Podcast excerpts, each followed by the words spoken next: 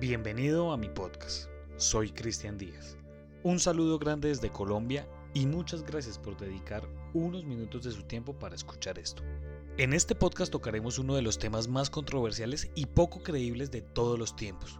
Hablaremos de las reencarnaciones. Tocaremos tres casos que sobresalen de miles de testimonios. Muchas personas dicen que esto no es posible. Otras personas dicen que uno sí es el resultado y al mismo tiempo la sumatoria de varias vidas. A estos fenómenos también los relacionan con los doppelganger, o el mal llamado gemelo malvado. Pero usted es el que decide si estos casos son reales o son solo coincidencias.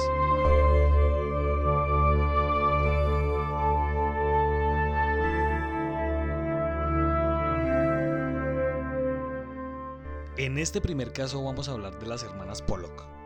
Este caso comienza el 5 de mayo de 1957 ese día la familia conformada por John, Florence y sus hijas, Joanna y Jacqueline, se dirigían a la misa dominical.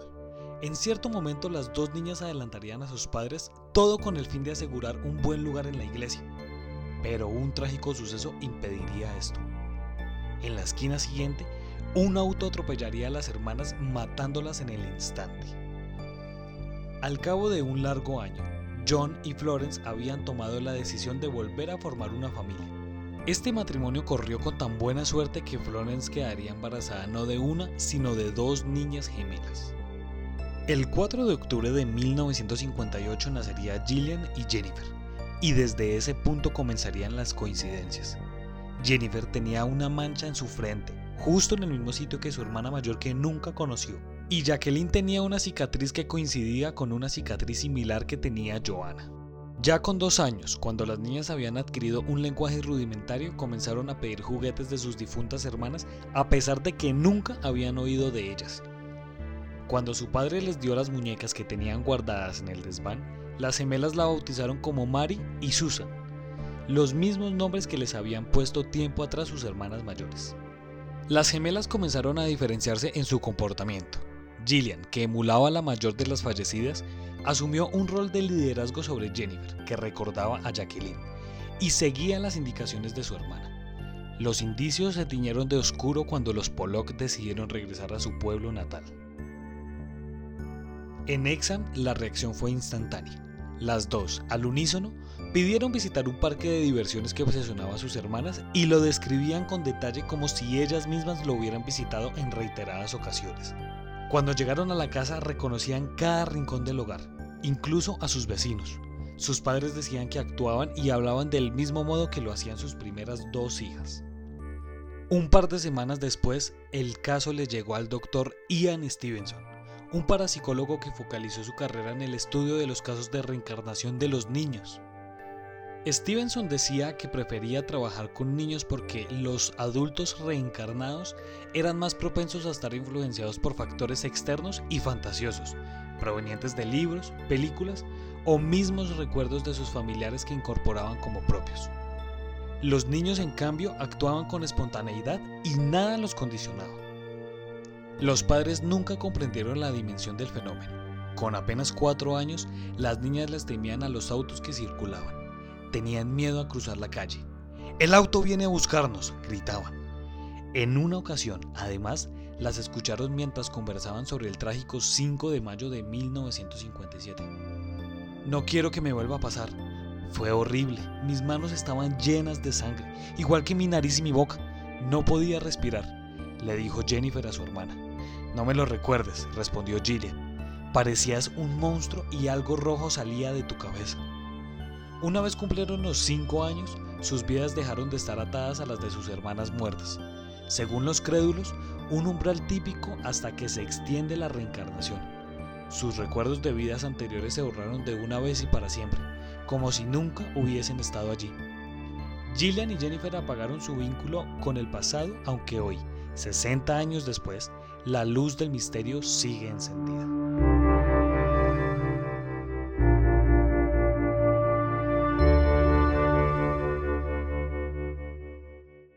Ahora hablaremos de Edward Austria, Edward comenzó a desarrollar una fobia bastante extraña por los días lluviosos, oscuros y nublados.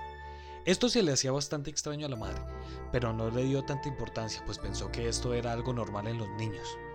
Después de un tiempo, Edward desarrolló un gran problema en su garganta en el cual comenzó a doler muchísimo. Su madre. Obviamente se comenzó a preocupar y lo llevó al médico varias veces pero no descubrieron nada en el momento. Hasta que llegó un tiempo en el que Edward dijo que le dolía otra vez su garganta. Obviamente su mamá se preocupó y desde ese momento Edward comenzó a contarle historias increíbles de lo que parecía ser una vida pasada. Él le contó a su madre que había sido un soldado de la Primera Guerra Mundial y que había muerto de un disparo en la garganta. Esto fue lo único que él le contó sobre esta vida pasada, y su madre estaba totalmente impactada, pero aún no creía que esto fuera real. Él siguió con su inmenso dolor de garganta y decidieron llevarlo al médico. El médico, como medida preventiva, decidió quitarle las amígdalas en caso tal de que fuera una amigdalitis severa. Sin embargo, después de que le quitaran las amígdalas, desarrolló un quiste bastante extraño en la garganta.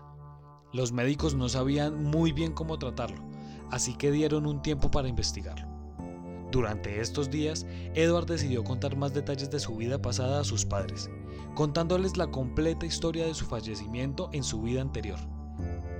Les contó que era un soldado llamado James de 18 años que vivía en Francia. Estaban en plena Primera Guerra Mundial y él caminaba solo con su tropa en un día bastante lluvioso, oscuro y nublado. Mientras ellos iban caminando, él escuchó un disparo justo detrás de él y de repente sintió como le atravesaba una bala por su garganta.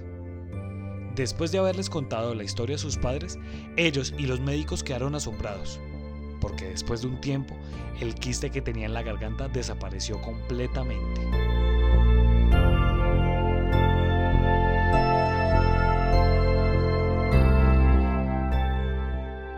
Para finalizar este podcast hablaremos del caso de Gus Taylor.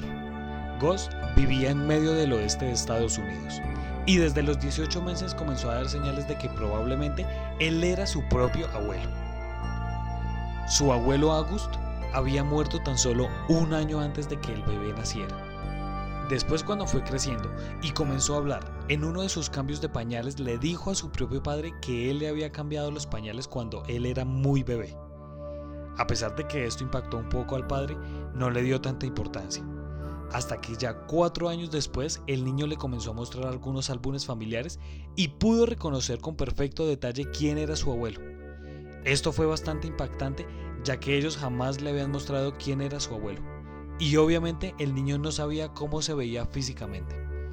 Además, en una de las fotos, él logró identificar el automóvil de su abuelo diciendo que ese había sido su primer carro en la vida pasada. Después de esto también les contó que su hermana había sido asesinada y su cuerpo la habían arrojado a la bahía de San Francisco. Obviamente allí los padres dijeron que seguramente sí era la reencarnación de su abuelo, pues absolutamente nadie le había contado esta trágica historia y muy pocos sabían sobre esta. Después de todas estas declaraciones, él simplemente dijo, abro comillas, he muerto, pero Dios me dio un tiquete para volver a la vida.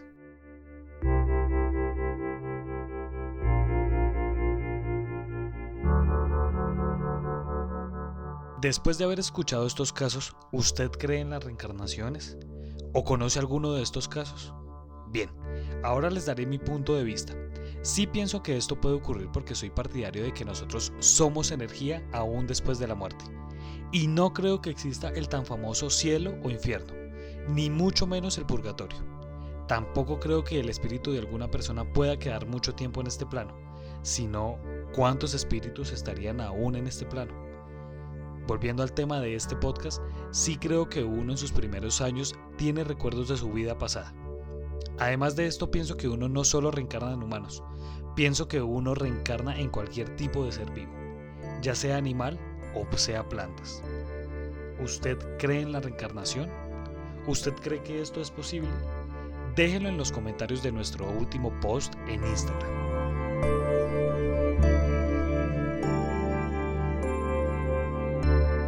Si quiere tener información acerca de este caso, síganos en Instagram como arroba Colombia Paranormal Podcast.